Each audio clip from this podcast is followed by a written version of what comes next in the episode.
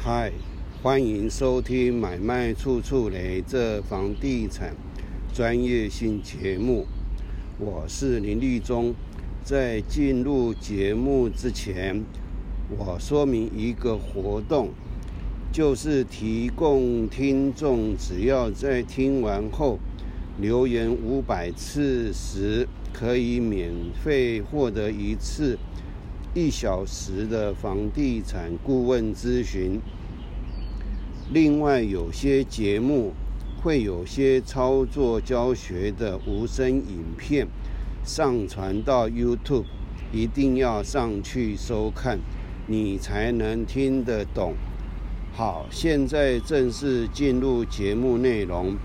今天谈论的是房屋买卖前一定要做的这功课。就是如何分析实价登录上面案件的实质内容。我与许多人聊房地产买卖议题时，他们对如何进行房地产交易概念非常的陌生，如同一张白纸。往往一开始就问我要如何进入买卖议价这事情。等我问他们曾经有进入到内政部不动产交易实价查询服务网吗？十个里面有十个都不曾进入里面去观看，而且也不知要如何进入及使用。我们要买房子之前，第一个动作当然就是到处看房子，看到有满意的物件时候。才会考虑到要出价，而满意的物件当然包括价钱要很接近合理价钱，但要如何判断是接近合理价钱呢？一直是每位买主的重要课题，而几乎每位都束手无策。这是我制作这集节目的用意。要教大家如何找到免费的网络资源，及有步骤的完成每一件实价案件分析。接下来我的节目重点会不断制作案件分析，在 YouTube 影片都是无声音的操作步骤，而完整声音档都在 Podcast 里面。民国七十五年，我在太平洋房屋从事房屋中介时，当时能获得的资讯不到目前资讯的百万分之一。例如，申请一个建物手抄成本，每一张要十元，一个物件建物成本申请下来就是一笔可观的费用。另外，还有土地成本。又是一笔可观费用，地籍图又是一笔可观费用。另外，要向当地政府申请土地使用分区证明时，那更是一笔大费用。申请使用分区证明所需要的资料为地籍图两份，每一笔土地的使用分区证明书规费是一百元。如果一栋房屋有三笔土地，那这些上面所加起来的费用，大概就超过一千元。这还是我们从事中介的人才会去申请的资料。一般买房子的人，他就是到现场去看满意了就出价，谈成了就成交。至于有没有买贵，那就很难判断了。当时的房子几乎都是公寓五楼以下的房子，有公设的大楼，建物相对少，而公寓几乎也没有所谓的公共设施成本，只有大楼的才有公共设施的建号。当时只看过一笔台北市北投区中山北路七段的一栋大楼的公共设施等成本。但我看不懂，只好当着屋主面前乱算公设面积。屋主当然也没有看过公共设施成本，竟然对我赞赏有加。由于屋主缺钱，而天母又是许多人梦寐以求居住的地方，没多久，大概只带了一位客人看房子就成交了。这是民国七十五年，我们要取得所有的不动产的资讯。相对的非常困难，费用又相当的昂贵。现在所有的地方政府或中央政府都不断建置免费的不动产网络资源，让民众上网查询使用。内政部不动产交易实价服务网就是一个非常重要的免费资源。可惜的是，民众往往不知道。如何进入网站及使用？那更不用说要分析实价登录上面每个案件的实质内容。这实质内容决定这个房屋的合理价钱应该是多少。拿一份炒饭来说明，饭量是固定的，决定炒饭价格高低是看其他加入哪些佐料而定。实价登录上面的案件，它所呈现的只是这个案件成交了多少钱，建物面积几房几厅几卫，公共设施百分之多少，土地持分面积多少，土地使用分区是住宅区或是商业区或是工业区等等这一件事实。而它的单品土地使用强度是多少，才是决定这个房屋的合理价钱的应该是多少。如果买卖双方拿来直接套用解释是成交的合理价钱，那就大错特错，犯了大忌。实价登录上面有许多非常离谱的成交价格。譬如说，我几年前到土城捷运站往中央路三段走去看房子，离我上一次去土城的时间至少有二十年以上了，改变非常的多。以前土城是工业区，而土城捷运站附近现状的房子都是公寓住家或者是大楼。我碰到的第一位是东升房屋的一位女业务，她听我说要找公寓的房子，第一句话是：土城的公寓成交价都在三十万以上了。我当时非常的震惊，真的吗？我从民国七十五年在不动产这个专业领域里面建立了一个相对。正确的观念，土城的公寓每平成交价都在三十万以上，这是正确的吗？而且当时也没有房子让我看。第二家，我走到中央路三段上一排五楼公寓楼下，有一家信义房屋直营店，营业员让我看了两间他们的案件。当时开价都到三十几块、四十万，虽然是面临大马路，但我也相当怀疑，为什么开价就到三十几万，快到四十万的价格了。看完房子后，营业员拿出他们的不动产的简单资料给我，但里面就缺了好几个资料。第一个，他的土地使用分区为何？它的法定最高容积率是多少？它的每一平方米的公告限值是多少？这个营业员大概是第一次碰到有客户问他这些资料，于是手忙脚乱的上网查询，大约十几二十分钟后，将资资料呈现在我的眼前。结果这边的住宅区。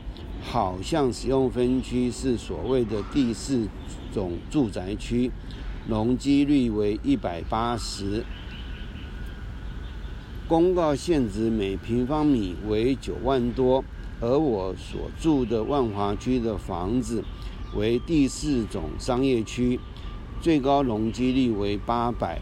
但依台北市土地使用分区管制自治条例的规定，商业区的可见的容积率取决于道路宽度，一面前道路的宽度乘以百分之五十，等于土地的容积率。我的土地面积道路的宽度是十二点七三米，乘上百分之五十，得出。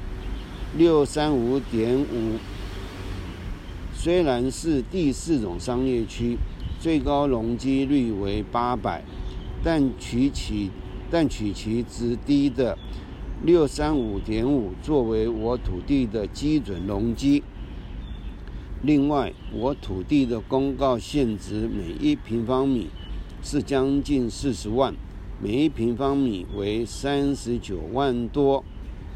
由于我这边的公寓房屋很少有成交，因此成交的价格都偏低，而且低到离谱。这时就必须查询附近路边同样面临面前道路宽度十二点七三米、土地属第四种商业区透天厝的成交价钱。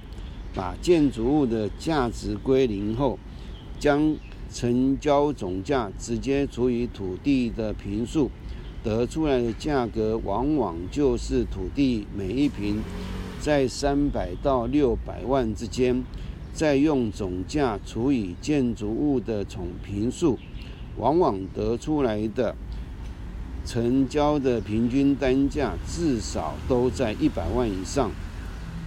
为什么会有这么这样的现象？成交的价格都偏低，而且低到离谱。会发生超低价的屋主，可能是缺钱，或是很可能也是不懂自己房屋应该有的价值，而房仲都是以建平的平均单价进行议价，而忽略土地面积。及它的公告限值及它的容积率高低，也就是因此，他们完全不去计算土地的价值，但决定公寓房屋的价值就完全取决于土地这实质内容。代书地震界有一位我相当推崇的一位专家，他经常讲。买房屋送土地，最能传神，形容台湾房屋买卖的怪现象。话再转回土城这一个公寓，每一平开价都三十几万，甚至到四十万。假如把它的建物面积全部价值归零，当时这个案件的建平是二十。二平点五的样子，开价七百九十万，除以它的土地平数，好像也不多，得出来的土地价格竟然高达每平一百八十万的样子。假设土城与我这里的各种条件都一样，这边如果是三百万除六点三六，得出来的每平土地。平均容积单价为六十万左右，而它的一百八十万除以一点八，竟然得出来的平均容积单价为每平一百万，竟然高过我台北的土地。这就是一般购物者以每件平来估价会出现。买非常贵的房屋。接下来，我们进入到内政部实价登录网站查询新北市土城的公寓建平单价成交价，有十万到三十几万的都有。它的每一平的建物平均单价的落差会如此数倍之差，请问房仲会给你参考案例，会是成交十万的案件给你吗？百分之百是不会，因为这样他房屋一定卖不出去，而且吃定了消费者不懂得如何使用实价登录，也很可能从来没有使用过实价登录，因此消费者买到的产品。当了非常非常大的冤大头，而当时新义给我的案件，我当场大概估了一下，最高能买的价格也就只有四百万左右。如果再详细分析，甚至可能低到三百万都有可能。由于当时房地产正是当红榨子机，营业员听了我的价格后。非常惊讶，但不置可否。接下来顶多给我一次到两次的案件通报后，就对我说：“谢谢，再见了。”我也懒得去看了。其实除了比较合理的价格，也会被人家当作你是疯子吗？你是来捣乱的吗？昨天我因为要制作手板。和一位做广告看板的老板聊起来，他看房子发生的事。看完房屋后要杀价，房仲几乎都意兴阑珊，表示要杀价，不可能，要买就是这个价格，不能杀价，不然大家抢着买。现在房地产已经急动。我昨天经过台北市万大路，看到信义房屋有一家直营店，叫做嘉纳捷运店，撤走了，搬到他们的万大店。也就是说，有的营业员应该是业绩惨淡，撑不下去，主动走人；也可能他们也不需要有这一个营业据点了。他们的万大店是一家老店，由此可知，大家不要受到不动产业者不断透过媒体放话，对有意买屋的消费者洗脑。应该要趁这一个房地产不景气的时候，花个几年的时间来学习如何分析实价登录上面按键，这是买主在。出价前最该做的基本功课，否则你的辛苦血汗钱就被割韭菜了，当一位过路财神。至于其他什么房地合一税啦、利率多少啦，我个人认为这些都是不需要花时间去学习了解的，因为利率再怎么样的竞争，银行之间的利率不会差到哪里去。房地合一税呢？你是投资客吗？投资客他才需要去关心房地合一税。如果你是买来要自用的，房地合一税和你根本没关系。而且房地税还有一个增值四百万免税的规定，只要你在购入六年之内不出租、不营业、自住。就是你的狗窝六年后，如果你卖的价格超过你六年前买的价格，不超过四百万的时候，就不会课到房地合一税。最近有一位网红，他开出了一个不动产课程，其中的课程内容就有房地合一税课程。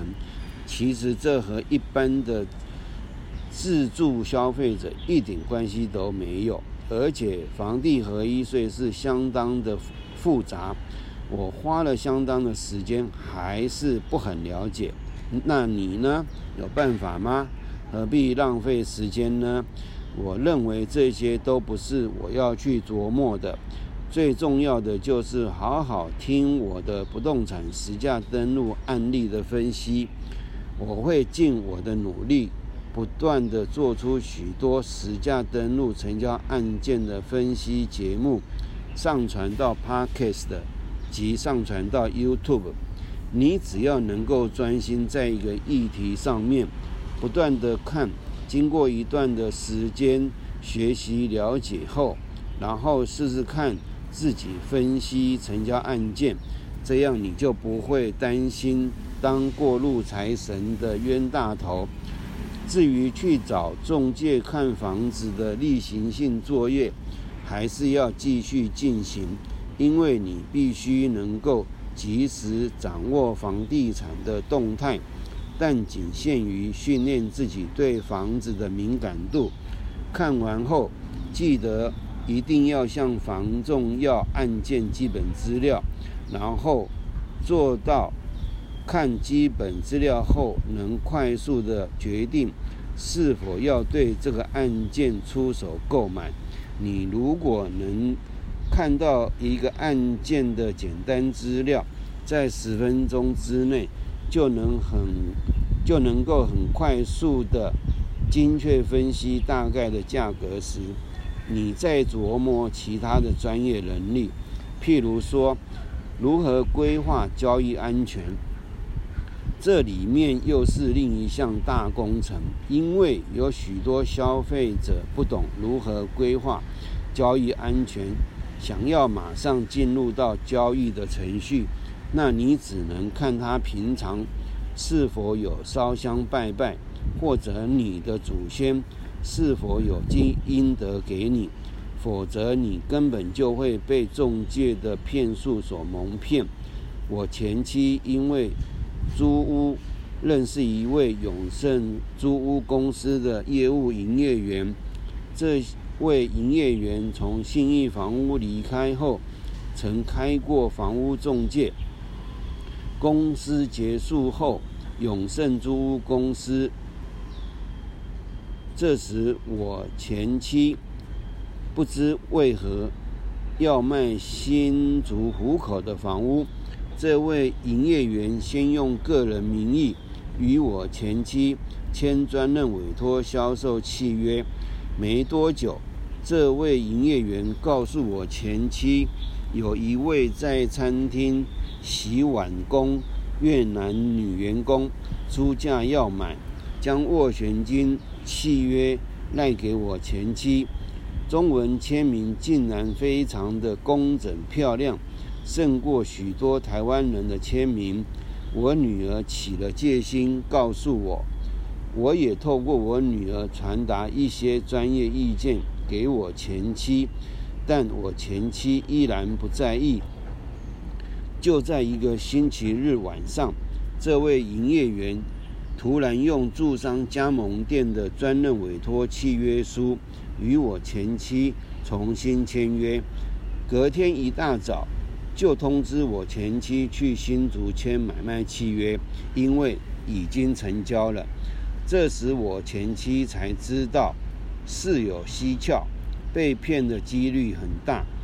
考虑一整天之后，终于向我求救。如果不是对方的公司大小印没盖上去的缘故，即使我出面，都要费一番功夫才可能化解。因为我主张契约无效，要求我前期签约门都没有。如果要佣金，请向法院提起给付服务费，胜诉再说。对方知道前功尽弃而打退堂鼓了。另外，我的妹妹在十多年前买了一个将近三千万的房子，四十几平。含升降机械车位，每一平买了七十万出头。我看完以后，评估以当时的行情，一平大概六十万左右。也就是说，我的妹妹不屑我这哥哥的专业能力，因为他不了解他哥哥专业能力到哪一个程度，只相信信义及永庆房屋，他是经由永庆房屋中介购买。我母亲形容，他当天相当的忙碌，因为永庆看他非常喜欢这个房子，就不断的制造有其他买主竞争的状况，让我妹妹心急如焚。应该是不断的将价格往上加，应该加到屋主的底价了，甚至超过底价。当时已经有实价登录了，但他是他那栋有成交记录的，他至少买贵了四百五十万到六百万之间。因此，如果你自己本身不痛下决心，花时间学习，在分析案件上面。那你会当过路财神的几率相当相当的高。当时四百五十万到六百万，对一位上班族来说，他要工作多少年，扣除必要的生活费后，可能都要三十年到四十年才能存到四百五十万。如果四百万除四十年，一年也要十万才有可能嘛？一般的上班族一年能够存上十万吗？但是我妹妹是有钱人，没差。她也是房地产白痴，而我的妹夫也不屑我的专业。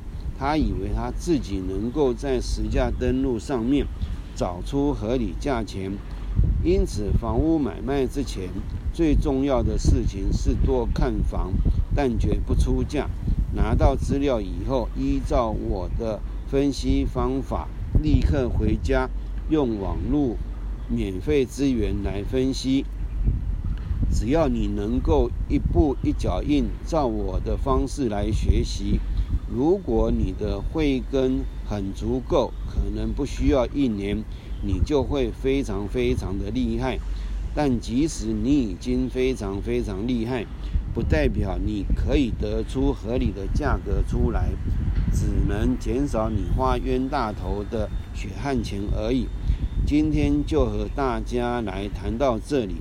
各位如果有什么问题，可以留言让我知道，或是希望听到什么议题，也可以在下面留言让我知道，我再来制作相关的节目。谢谢各位的收听，下次再见。